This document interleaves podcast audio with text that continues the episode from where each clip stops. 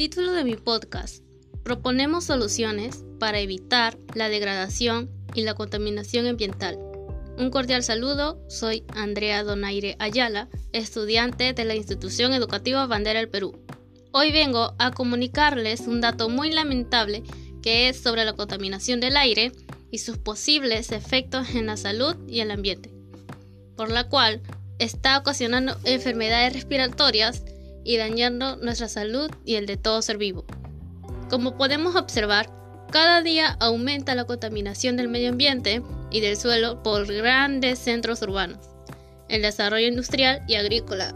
Cada día aumenta la contaminación por el aumento de empresas que utilizan hidrocarburos fósiles que contaminan cada vez más el medio ambiente, combinado con el smog de los medios de transporte y la contaminación de los montículos de basura y ríos, playas contaminadas, los peces y aves infectados.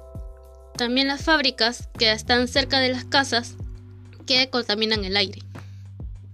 Y las personas respiran ese aire contaminado y se enferman a causa de ello. Los mismos seres humanos realizan actividades que afectan el medio ambiente. Las fábricas contaminan con sus gases tóxicos. Las empresas, actividades económicas, dañan el medio ambiente, contaminan el aire que respiramos. Para darle una solución, pueden arborizar áreas verdes. Sería mucho más mejor, pero eso con la condición de que las personas cuiden esas áreas verdes. No tirar basura. Podemos aún más sembrar más plantas, etc. Así sería una manera fácil de cuidar el medio ambiente y el bienestar social. Está bien poder utilizar los recursos naturales, pero debemos también empezar en las futuras generaciones. Debemos de proteger porque eso es nuestro objetivo. Seamos conscientes.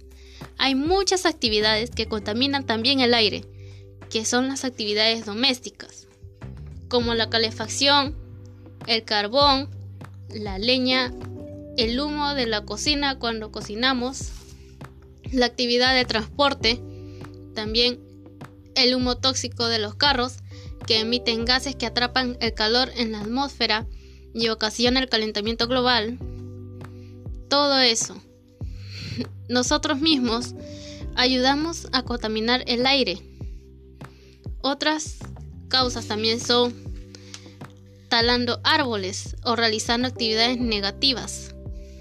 Esta, las actividades de las industrias, que es la quema de combustibles fósiles como el petróleo o el carbón, afecta tanto en el aire y en el agua que, que la contaminación del aire causa también enfermedades respiratorias, como la neumonía, enfermedades cardíacas, cáncer al pulmón. Los efectos en el ambiente serían también las actividades de las fábricas, entre otros, que provocan a que los animales dejen de existir. Los animales también sufren consecuencias, como por ejemplo, cuando se inició la pandemia se produjo el toque de queda, donde las personas no podían ni salir por el virus COVID-19, ni podían transitar. Y como se produjo todo esto, hubo menos contaminación. Y es algo sorprendente porque veíamos en las noticias cómo los animales también salían de sus hábitats y respiraban ese aire puro, las calles sin contaminación. Todo parecía como un paraíso.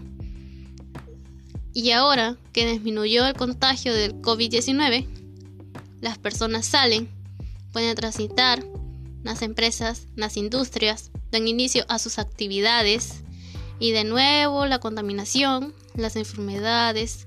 Nosotros debemos hablarles a las personas que no realicen acciones que contaminen el medio ambiente.